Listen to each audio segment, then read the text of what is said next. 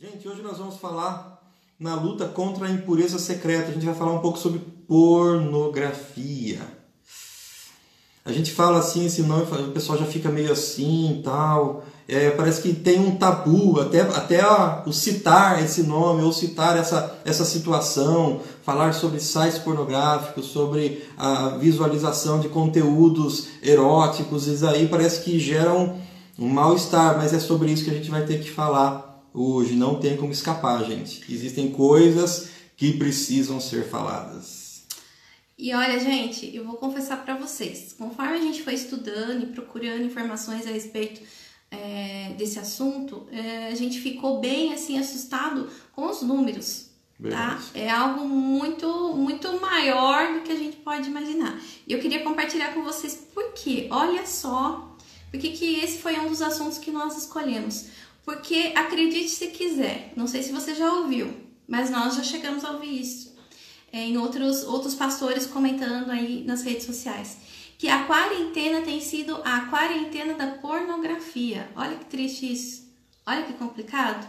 É verdade, gente. Presta atenção: a Itália foi o primeiro país a decretar a, a quarentena. E o aumento nos acessos a sites pornográficos, sabe de quanto? Quantos por cento foi?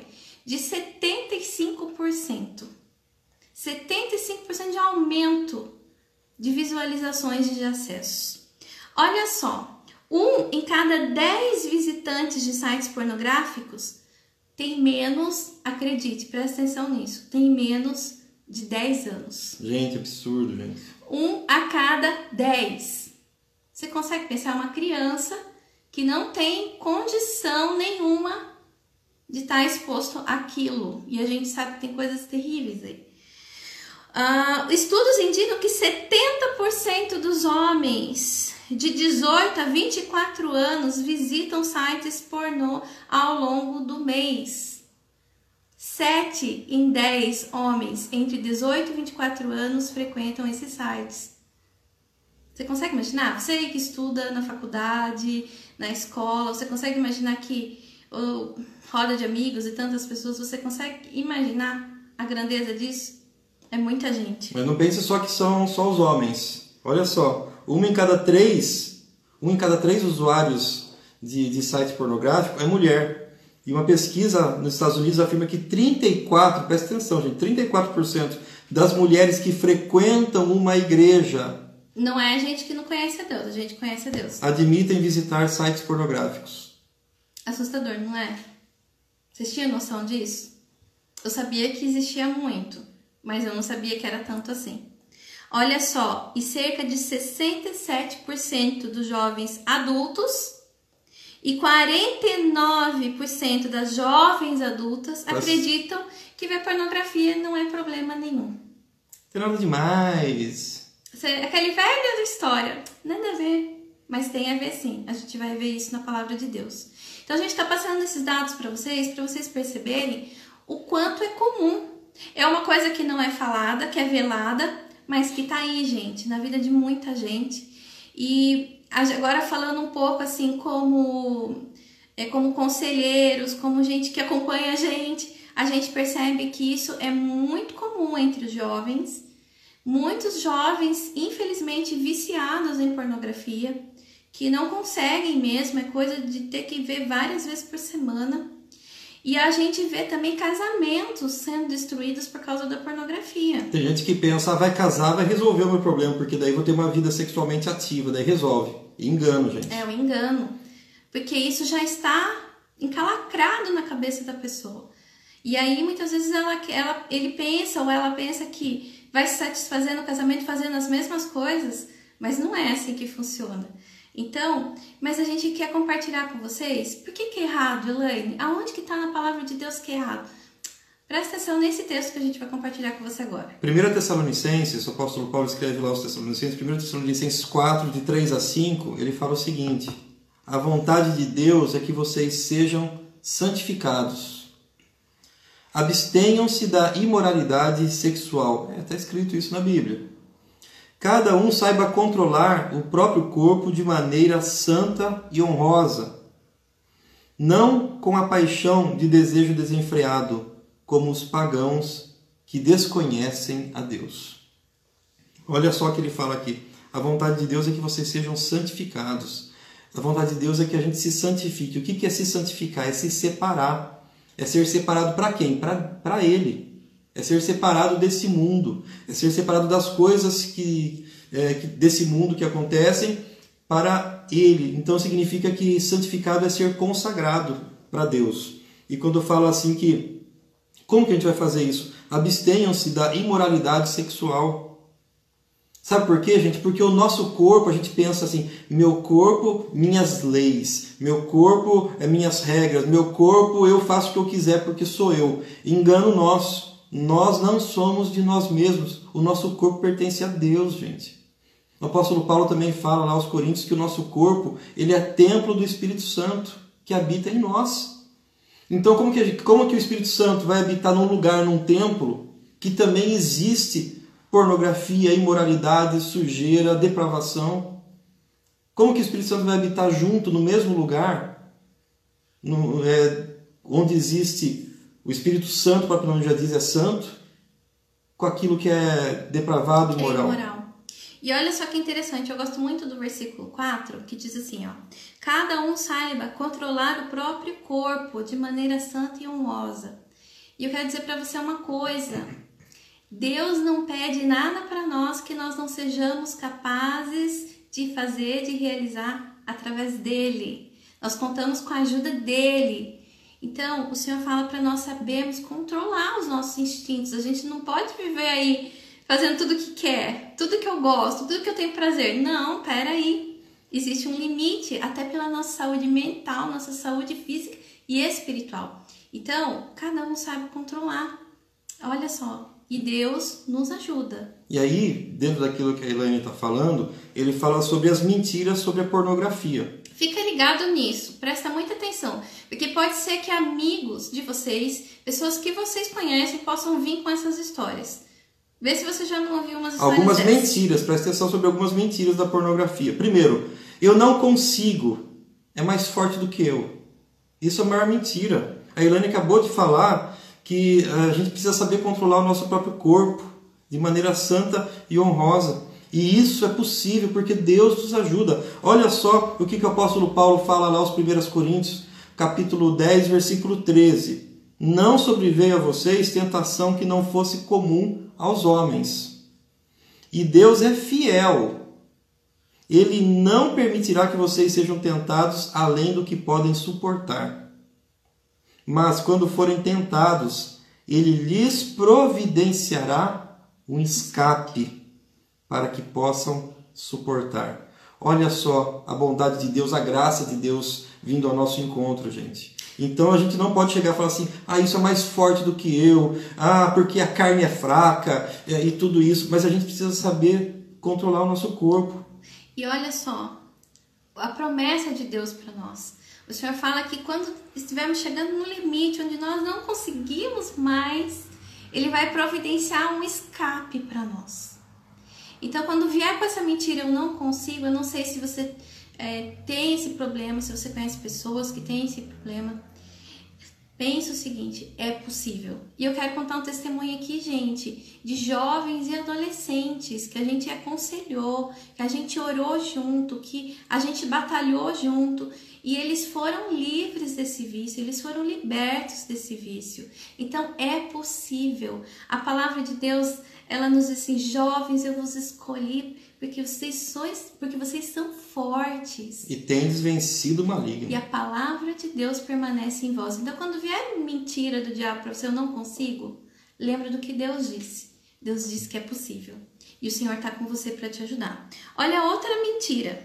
E essa hum, é a mais absurda também, porque você vai Algumas mentiras sobre a pornografia. Olha a outra aí. Eu vejo porque eu não estou fazendo mal a ninguém. Será? Ah, eu tô vendo, não tô fazendo mal a ninguém, tô só assistindo aqui. Tenha certeza que você tá fazendo mal para você e para outras pessoas.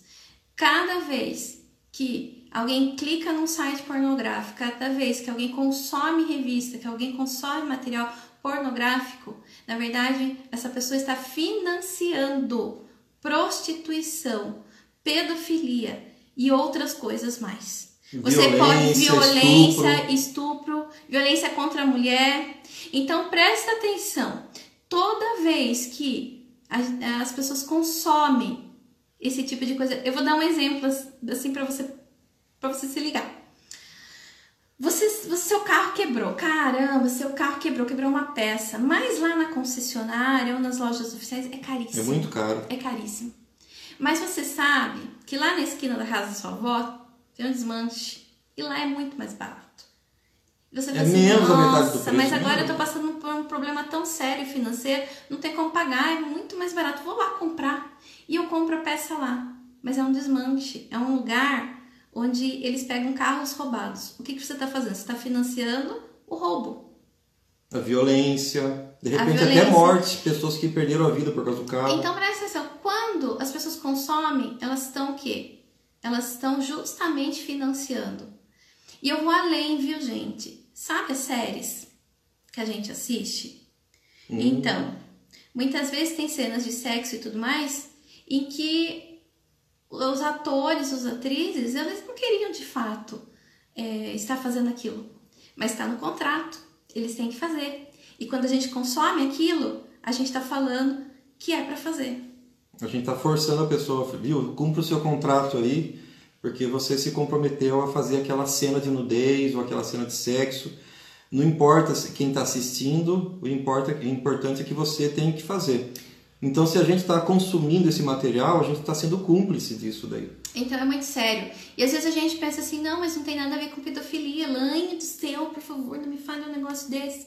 Mas, gente, existem dados que pessoas que é, desenvolveram esse transtorno horroroso da pedofilia eram pessoas que estavam imersas na pornografia. 87% delas estavam imersas, pedófilos, 87% dos pedófilos estavam imersos no que? Em pornografia. Então é sério.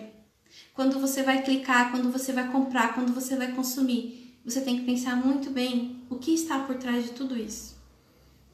A então, outra mentira. A gente, quando a gente diz que eu vejo porque eu não estou fazendo mal a ninguém, olha só que a palavra de Deus nos diz aqui, 1 Coríntios 6, 18 e 19. Fujam da imoralidade sexual Todos os outros pecados que alguém comete, fora do corpo os comete, mas quem peca sexualmente peca contra o seu próprio corpo. Acaso não sabem que o corpo de vocês é santuário do Espírito Santo? Além da gente pecar contra o nosso próprio corpo, a gente também está, como a gente acabou de comentar, financiando, sendo cúmplice de qualquer outra atividade sexual é, ilícita, é, pedofilia, é, violência, contra a mulher e tantas outras coisas. Certo? Então fica ligado nisso. Outra mentira que as pessoas dizem foi assim, mas eu vejo para não fazer coisa pior, eu não tô fazendo nada assim muito terrível. Mas presta atenção nesses versículos que o Guilherme vai ler para você agora. Lucas 11, 34, ele diz assim, ó, os olhos são a luz para o corpo. Quando os olhos de vocês são bons, todo o seu corpo fica cheio de luz. Porém, se os seus olhos forem maus, o seu corpo ficará cheio de escuridão. Também quando a gente pensa assim, ó, ah, eu vejo para não fazer coisa pior. Olha só o que Mateus 5:28 fala para gente. Mas eu lhes digo, qualquer que olhar para uma mulher para desejá-la já cometeu adultério com ela no seu coração. Então você fala assim, puxa, não, mas eu não estou adulterando, eu não estou fazendo nada. Mas você já adulterou no seu coração. E é muito importante a gente entender o seguinte: às vezes a gente pensa assim, ó, é, ato sexual é só é, o ato carnal, a junção carnal. Não, gente, peraí. Ato sexual é quando o casal de namorado tá no amasso, quando eles estão nas carícias, são os nudes, as mensagens mais, mais quentes, picantes que são trocadas e pela internet. A palavra de Deus nos diz que nós nos tornamos uma só carne. E olha que interessante, porque a ciência prova isso. Às vezes a gente fala assim, mas que coisa? A ciência prova isso. Olha só que legal. Eu até copiei aqui para compartilhar com vocês. Tem um livro chamado assim, A Verdade Nua e Crua, Amor, Sexo e Relacionamento. É bem legal, tem até para tem até para Kindle, quem tem Kindle ou tem o aplicativo, é bem legal e tem para vender lá, acho que vale a pena. Se você tem interesse em aprender mais sobre sexualidade à luz da Bíblia, é uma boa leitura. Diz o seguinte: Quando você vê uma cena explícita em um filme ou olha imagens sexuais online, seu cérebro tem a mesma reação neuroquímica que teria se você estivesse em contato sexual com um parceiro real. Presta atenção, o seu cérebro trabalha como se você estivesse de verdade, cara a cara, real com aquela pessoa. Seu corpo libera uma alta dose da substância do, do bem-estar chamada dopamina, dopamina, que é aquela de bem-estar, que até quando, uh, quando o pessoal usa droga e tudo mais, é a sensação de prazer, de bem-estar. É, é, é liberada essa substância e fica inundado de ocitocina ou vasoprina, vasopressina, que age como uma supercola, criando um vínculo com seu parceiro, ainda que seja virtual. virtual. Prestou atenção? Você viu com a palavra de Deus? A gente nem precisava da ciência para saber disso, mas a ciência tá dando, ó, é verdade. A palavra de Deus fala que quando você tem relação sexual, você se torna uma só carne com aquela pessoa. Por isso que a palavra de Deus nos orienta ao quê? A ter relação sexual dentro do casamento, porque você vai ser um com seu marido para sempre, bênção pura de Deus. Mas quando você acessa esses sites, quando você é, nudes e tantas outras coisas da questão da pornografia, você está se tornando uma só com aquela pessoa. Você vai carregando isso em você, isso vai começando a fazer parte de você, porque Jesus falou que os dois serão uma só carne. E olha só, é, você pensa assim, mas é só uma olhadinha, não é nada, Elaine, é coisinha assim, ó, rapidinho. Uma curiosidade. Uma curiosidade, sabe? Só um negocinho assim. Presta atenção. Pelo fato da exposição à pornografia ser sensorial. Ainda desse livro do Ainda do desse livro, tá? Ele provoca uma liberação de substância de memória, a noradrenalina, que grava essas imagens no seu cérebro. Como resultado, você não consegue evitar que as imagens que viu ao se expor à pornografia estejam com você no seu leito conjugal. Presta atenção nessa, nessa pesquisa. Uma criança, quando exposta a uma imagem de sexo essa imagem fica por até sete anos na memória de uma criança. De um adulto, ela fica 18 anos. 18 anos, gente. 18 anos. Você pensa assim, é só uma coisinha, não vai acontecer nada, mas você vai carregar isso por 18 anos na sua mente, no seu inconsciente.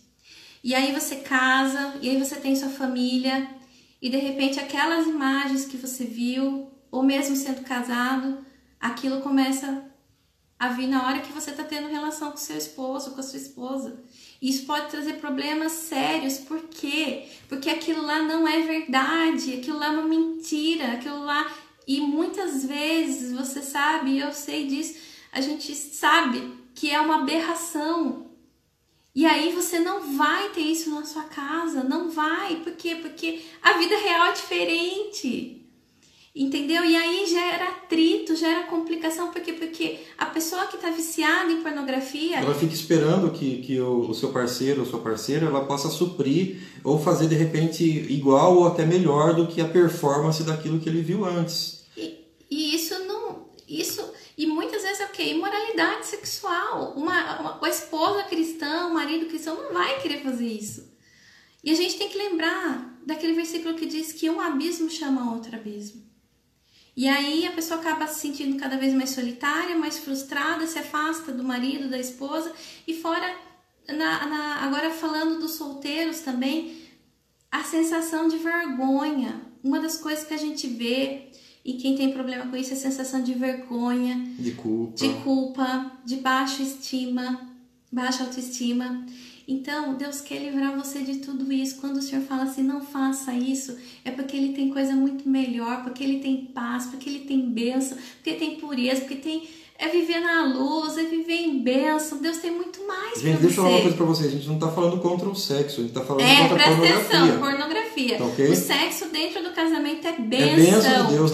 Foi Deus que criou, tá? Foi, Foi Deus... Deus que criou presente de Deus pro homem. Tem gente que mulher. pensa, Elaine, tem gente que pensa assim que, que Deus criou o homem, criou o homem e a mulher, foi criando. E quando foi chegar perto da, da, da área, das áreas sexuais, Deus vira as costas assim e fala: Diabo, vai lá e termina de fazer aquela parte lá. Gente, não é assim não. Não, não foi assim. Esquece essa história. Foi Deus que criou. Deus criou o homem e a mulher com os hormônios, com todo com desejo. o desejo, com a parte, com é, os órgãos genitais e tudo mais. Por quê? Porque é bênção para o homem e a mulher, mas o que? Dentro do casamento. Dentro do casamento é bênção de Deus.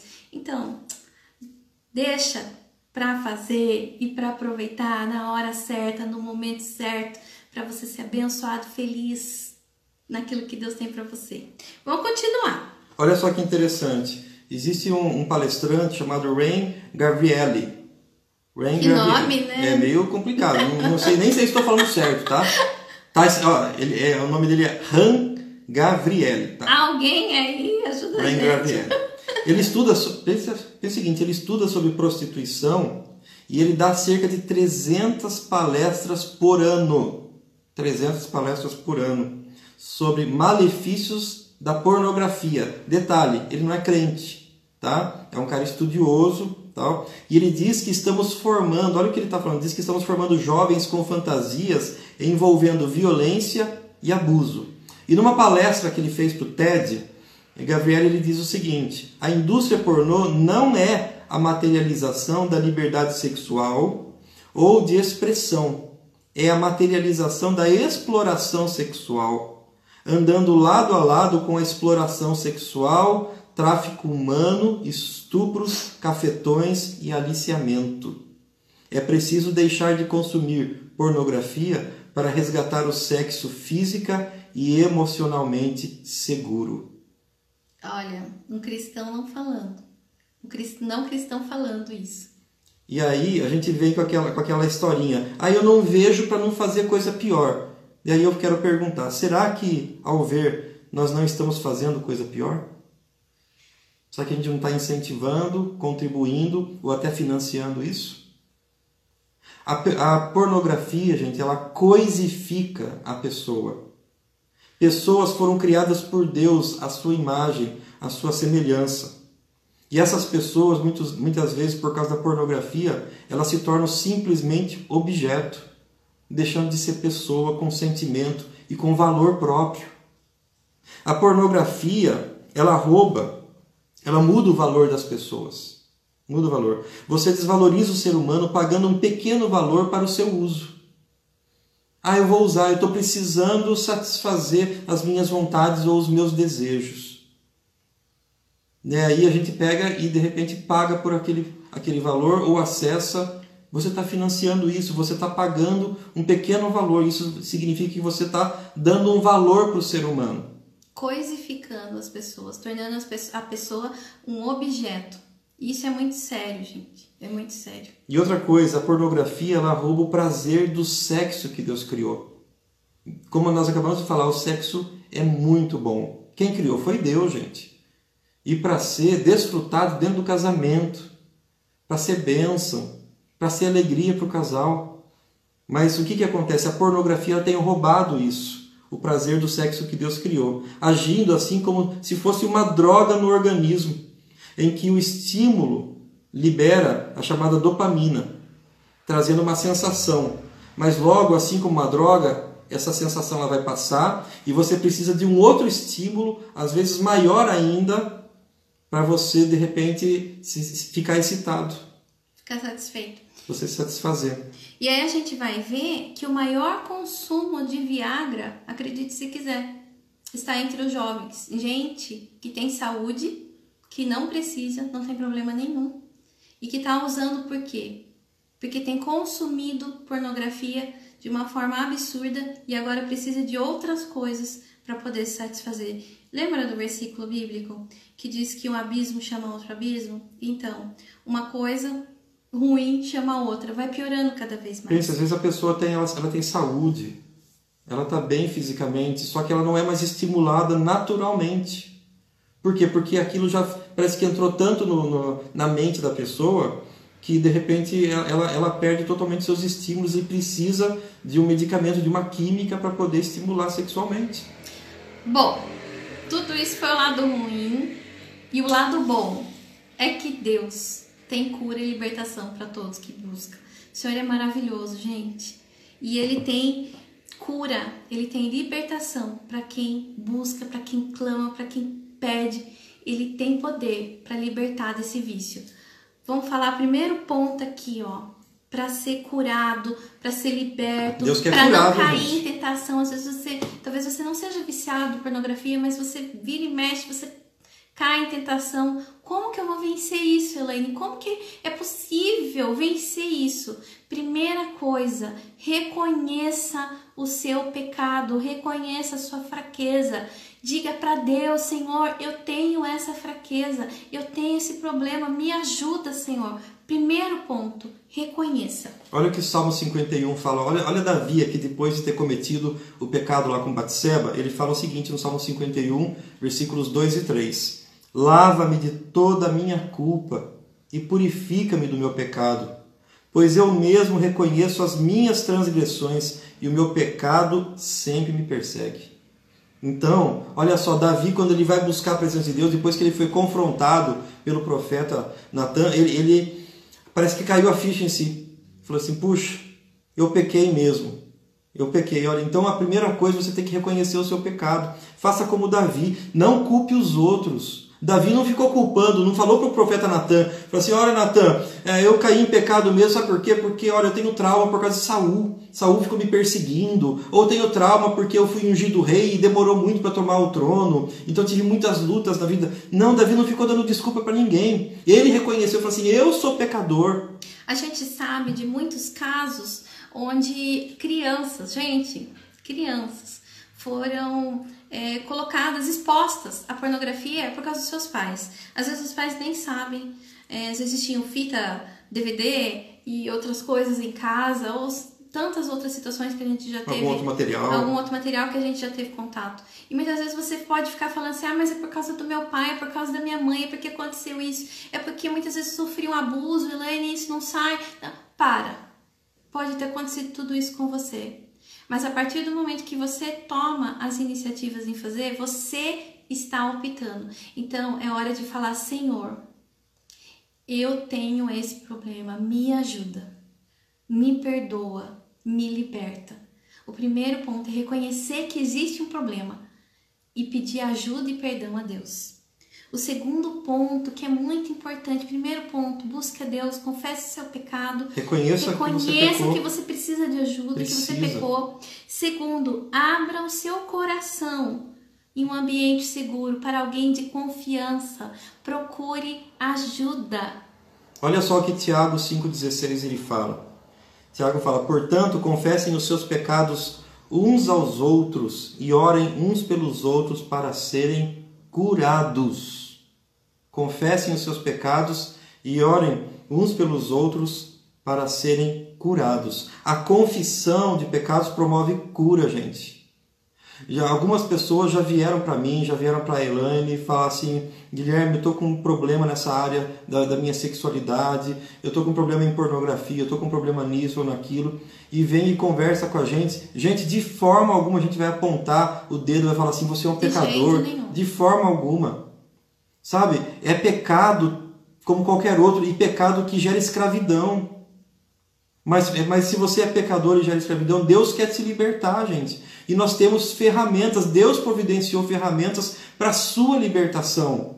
E uma dessas ferramentas é confessar os nossos pecados uns aos outros. Não é você chegar na frente da igreja ou pegar de repente anunciar, Nas redes sociais. É, fazer uma live, vou fazer uma live, viu gente? Eu tô, tô não assim. É não é isso não, peraí. Tem nada a ver, tá? Não vai viajar na maionese não mas é você chegar num ambiente seguro, talvez num gabinete pastoral, no seu líder, o seu líder de PG. Talvez você, chegar e falar assim: olha, gente, eu tenho esse problema. Eu preciso de ajuda.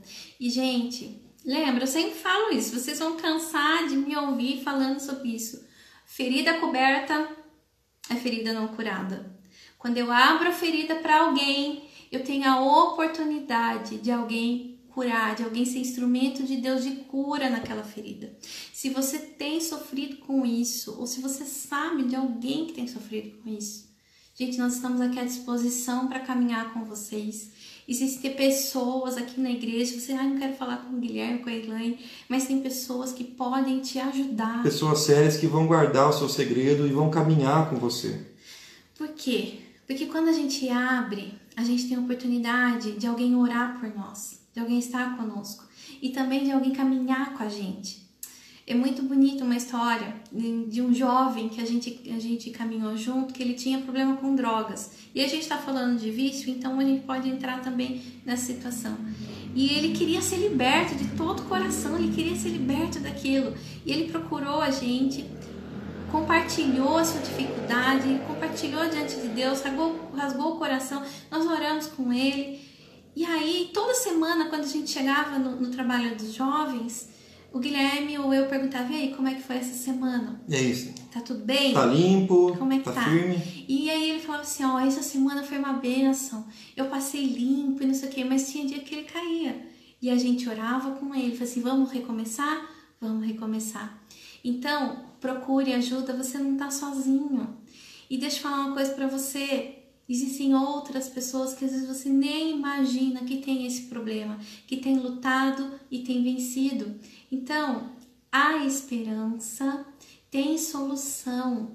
Conta com alguém que possa caminhar com você e te ajudar. Vai ser bem. Você só fica sem cura se você não quiser ser curado, gente. E Deus quer que você seja curado. Com certeza. Jesus morreu na cruz E deixa eu falar uma coisa para você também. Muitas vezes as pessoas que, que estão nesse vício da pornografia ou entraram nesse mundo da pornografia, muitas vezes se sentem menores do que os outros, se sentem piores. Existe uma, como a Elaine falou, uma sensação de baixa autoestima. E eu quero dizer uma coisa para você: você não é menor ou pior do, por causa do, do seu pecado.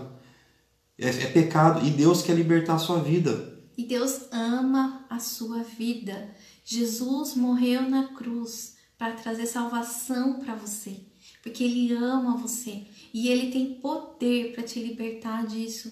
Então não esquece disso. Você é amado por o Deus. Senhor não, o Senhor não deixou de te amar. O Senhor não deixou de querer você perto dele. O Senhor tem planos, tem sonhos. Gente, a gente conhece um pastor que ele teve problema disso toda a juventude, adolescência dele, e ele foi liberto. Hoje ele tem um ministério de jovens exponencial, coisa linda de Deus. Então Deus tem promessa, Deus tem planos, Deus tem sonhos para tua vida. Não fique com as mentiras do diabo. Deixa Deus cuidar, deixa Deus te direcionar, porque de repente você ainda vai ser usado para falar com muitos jovens e adolescentes que é possível vencer isso daí. Outra coisa, se você quiser alcançar a cura, tem o terceiro passo: descubra o que há de errado dentro de você. Talvez uma carência, talvez um sentimento de rejeição, talvez um outro sentimento qualquer que você carrega dentro de você. Olha o que a palavra de Deus diz no Salmo 139, versículos 23 e 24. Ele fala o seguinte: Sonda, meu Deus, e conhece o meu coração. Prova-me conhece os meus pensamentos. Vê se há em mim algum caminho mau e guia-me pelo caminho eterno. É o salmista falando: Senhor, sonda o meu coração. Vê se há em mim um caminho mau, Senhor, mas me conduz. Mostra, Senhor, por onde eu preciso andar. Mostra aquilo que está passando no meu coração. A gente precisa rasgar o nosso coração, primeiro reconhecendo que nós pecamos, sim. Quando a gente reconhece que a gente peca, a gente busca a presença de Deus. E buscando a presença de Deus, a gente pode clamar: Senhor, eu sei que tem entristecido o teu coração, mas sonda o meu coração. O que, que precisa ser tratado na minha vida, Senhor?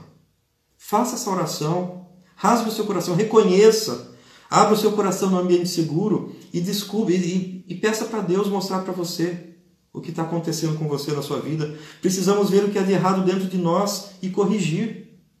E nós podemos ver isso, sabe como? Onde também? Lá em Apocalipse, capítulo 2, versículos 4 e 5. Ele fala assim: Tenho, porém, contra ti que abandonaste o teu primeiro amor. Olha só Deus falando para a igreja. E mais o versículo 5 ele fala: Lembra-te, pois, de onde caíste, arrepende-te e volta à prática das primeiras obras. Se você caiu, olha, veja onde você caiu. Fala assim: Deus, eu caí aqui, eu bobiei ali, eu fiquei sozinho em casa quando não deveria ficar sozinho. Eu fiquei sozinho em casa com a minha namorada. Ah, Deus, eu fui assistir aquele filme, eu sabia que tinha aquela cena. Olha, pense, Veja onde você caiu, arrepende-te e volta à prática das primeiras obras. E para e a gente encerrar, então, só recapitulando, tá? Vamos lá. Como que a gente pode alcançar a cura? Primeiro, reconheça o seu pecado. Confesse o seu pecado para Deus, rasgue o seu coração. Gente, eu sei que às vezes a gente tá a gente peca e às vezes a gente não quer nem olhar para cima, porque a gente tem a impressão que Deus não quer olhar para nós.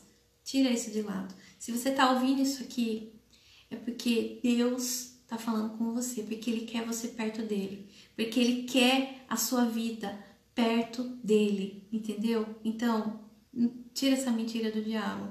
Então, confesse seu pecado, reconheça que existe esse problema. Segundo, abra o seu coração. Abra o seu coração no ambiente seguro de confiança. Procure ajuda, procure ajuda, não desista. Seja corajoso, fale para alguém, se eu preciso de ajuda e Deus vai te ajudar. Tem gente que está aqui para te seguir, para caminhar com você. Terceiro ponto, descubra o que há errado. É a ansiedade, é, é muitas vezes o vazio no meu coração. O que está acontecendo?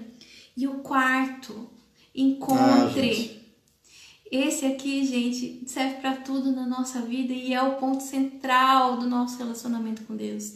Encontre o verdadeiro prazer em Jesus, na, na amizade, no relacionamento com Jesus. Olha só o que o salmista diz aqui, Davi, de novo, Salmo 51.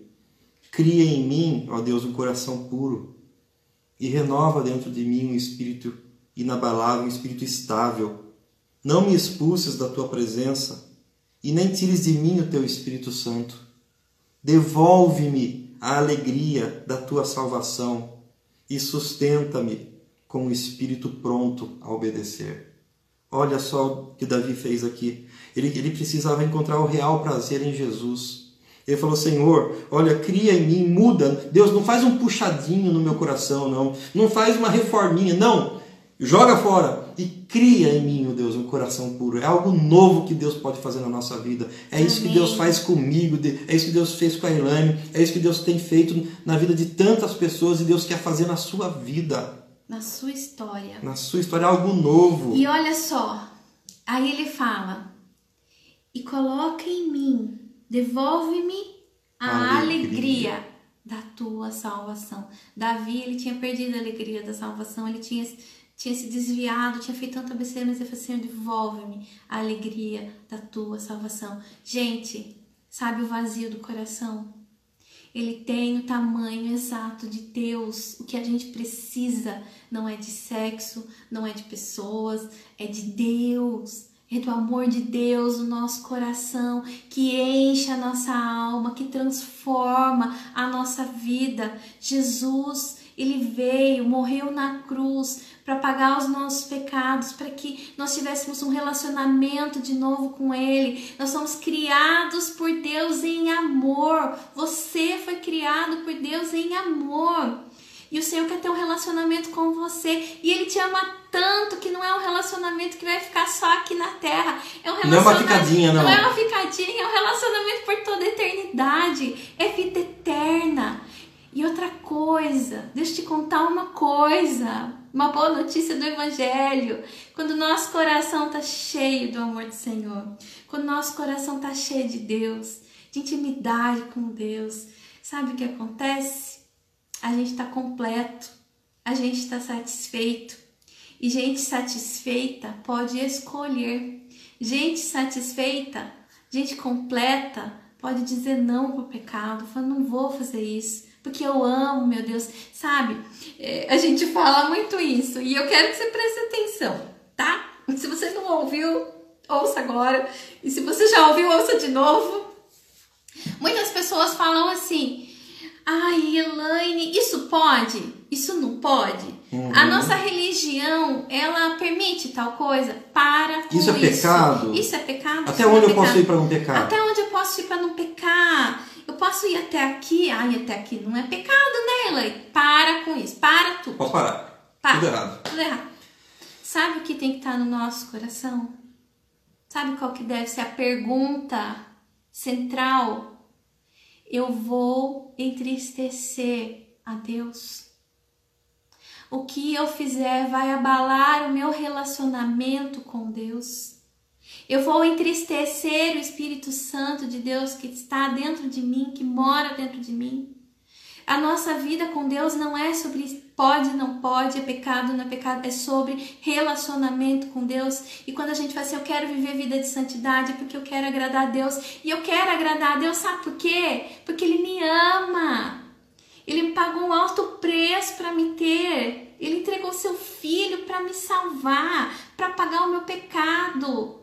E quando eu descubro isso, quando eu vivo essa realidade, quando eu entendo que eu estava condenada, mas eu fui salva e eu fui amada e aceita. Eu quero viver para esse Deus. E eu quero alegrar esse Deus. Eu quero ter amizade com esse Deus. Eu quero viver e eu quero usufruir de tudo aquilo que Jesus fez na cruz. Entende o ponto?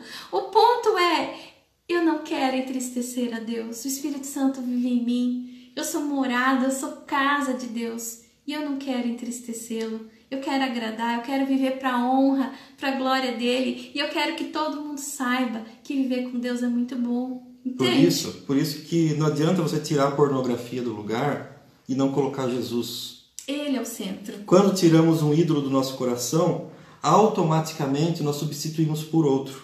Por isso precisamos tirar o prazer em qualquer outra coisa e colocar o nosso prazer, a nossa alegria em Jesus. É Ele que vai satisfazer o nosso coração. Buscar primeiro o reino de Deus e a sua justiça, todas as demais coisas vos serão acrescentadas. Deus sabe o que você precisa. Deus sabe o que nós precisamos. Não precisa você ficar desesperado correndo atrás. Deus vai preparar para você a sua costelinha e vai ser bênção na sua vida, viu? Vai ser bênção na sua vida. Sabe uma coisa que eu gosto muito de falar? Não sei se eu falei já esses dias, mas eu vou repetir. Que quando quando Adão ele estava no, no, no, jardim do Éden, Deus tinha criado o homem, Adão estava tava lá e cuidando do, do jardim, Deus olhou e viu que não era bom o homem estar só. Deus percebeu que Adão Deus precisava percebeu. de Eva. E sabe o que, que aconteceu? Adão dormiu. E quando Adão dormiu, a Deus Eva... foi lá, Deus foi lá, tirou a costelinha lá, preparou lá os esquemas, e da, da costela, do pedaço de Adão, fez a mulher. Daí ele despertou e teve uma brilhante declaração de amor. Essa final é osso dos meus ossos e carne da minha carne. A primeira carne. declaração de amor da Bíblia. Olha só, essa final é osso dos meus ossos e carne da minha carne. Sabe o que isso significa, meu irmão, minha irmã? Descanse em Deus. O Deus preparou a, a provisão. O André, quero minha costela no ponto. Aí, não é mal passado, né, André? Então, gente, o que eu digo pra vocês, olha lá, olha lá, olha lá o Tiqueiroz também. Costelinha, costelinha. Costelinha benção. Deus vai preparar, Deus vai preparar. André, Queiroz, tranquilinho, Deus está preparando. Sabe quando Deus preparou Eva para Adão? Quando Adão estava dormindo, descansando. Então eu digo para você, descanse em Deus. Não, não fique se debatendo. Uhum. Deus sabe o que você precisa. Exato. E Ele prepara tudo para você. Descansa no Senhor. Ele está à frente. E o Senhor tem sempre o melhor, gente. Olha, Deus, Ele não vai, Ele não vai te dar qualquer coisa. Ele vai dar o melhor. O nosso Deus é Deus da excelência. Quando você olha na criação, você vê tudo que Ele fez, é tudo maravilhoso, tudo perfeito. E o que Ele tem para nós é sempre o melhor, é sempre bênção. É sempre bênção.